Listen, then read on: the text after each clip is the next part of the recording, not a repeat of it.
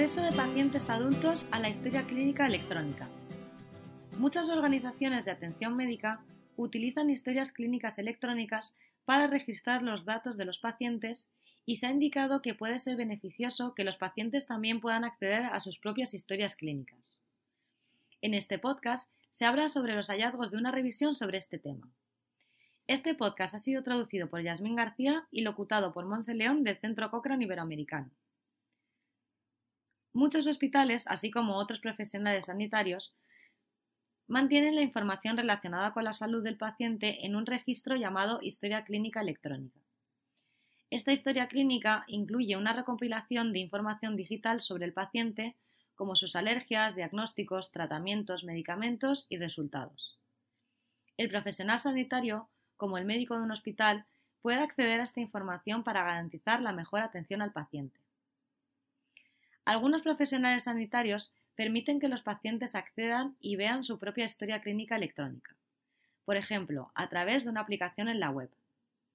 Este acceso en línea también puede ofrecer servicios adicionales, como recordatorios relacionados con la salud del paciente, mensajería electrónica segura entre el paciente y los médicos o información general de educación en salud para el paciente. Esta revisión Cochrane se realizó para obtener más información sobre los efectos de permitir que los pacientes adultos accedan a sus historias clínicas electrónicas. Se quería saber si darles este acceso a los pacientes le proporciona algún beneficio. En particular, se investigaron los efectos sobre la autonomía, el cumplimiento y la satisfacción del paciente. Pero también se analizaron otros resultados, como los relacionados con la salud y la calidad de vida y si este acceso puede causar efectos no deseados como ansiedad o depresión.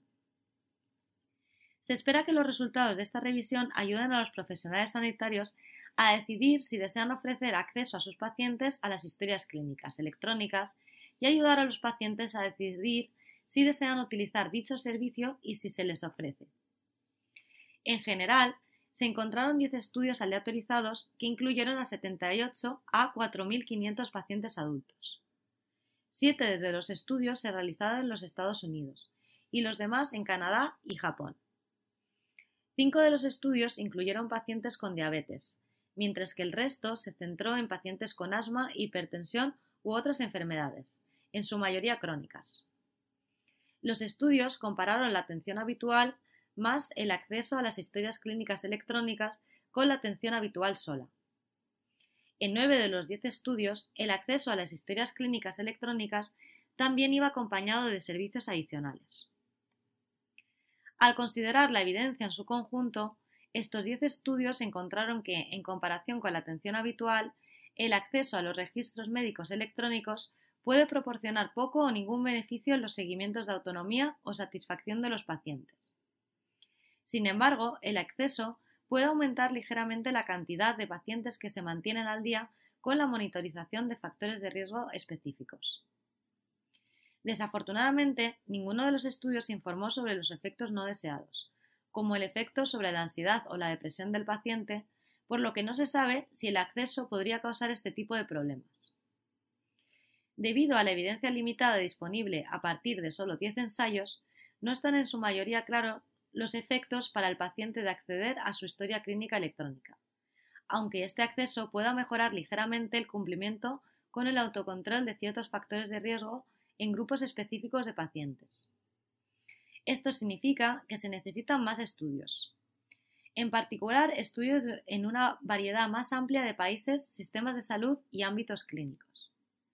También se necesitan más estudios que investiguen el efecto en los pacientes que utilizan dispositivos móviles para acceder a su historia clínica electrónica, y estudios que investiguen más de cerca qué grupos de pacientes en particular podrían beneficiarse más de esta intervención y qué servicios adicionales se deberían incluir para aumentar los beneficios en los pacientes. Esta revisión está disponible en línea, simplemente vaya a la biblioteca concran.com y escriba Acceso a historias clínicas electrónicas en el cuadro de búsqueda para obtener el enlace a la revisión.